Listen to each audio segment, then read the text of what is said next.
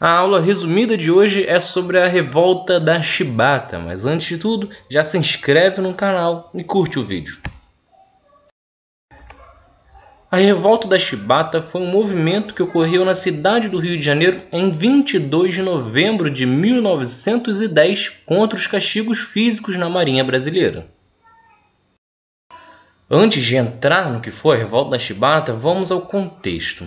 A abolição da escravidão havia ocorrido em 1888 e a proclamação da República no ano seguinte. A República começa com dois presidentes militares, mas ficou 16 anos com civis no poder, até que Marechal Hermes da Fonseca foi eleito e tomou posse em 15 de novembro de 1910. Um ponto importante de situar é que desde os tempos do Império, boa parte dos marinheiros brasileiros eram negros ou mulatos, comandados por oficiais brancos.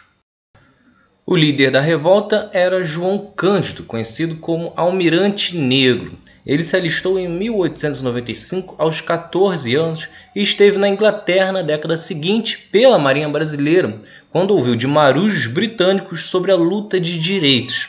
Ao retornar ao país, criou um grupo clandestino para organizar uma revolta que deveria ocorrer em 25 de novembro de 1910.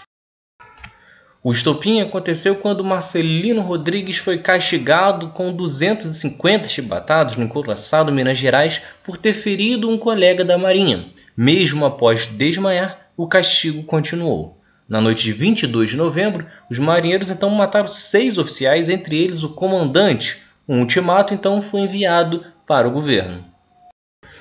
O movimento exigia o fim dos castigos físicos, além da melhoria da alimentação e anistia para todos que participaram da revolta. Caso não fossem atendidos, ameaçavam bombardear a cidade do Rio de Janeiro, até então capital do Brasil. Do outro lado, o presidente Hermes da Fonseca ficava cada vez mais pressionado e acabou aceitando os pedidos. Porém, assim que os marinheiros entregaram as armas, ele determinou a expulsão de todos os revoltosos.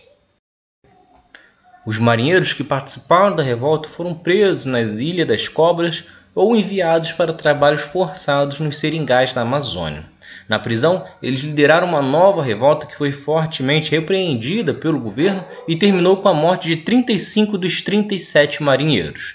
Dos principais nomes do movimento, João Cândido foi o único a sobreviver a esse período, morrendo somente em 1969. Hermes da Fonseca teve um governo com muitas intervenções militares, destituindo governadores e enfrentando uma série de revoltas, como a de Juazeiro, a do Contestado e a de Canudos.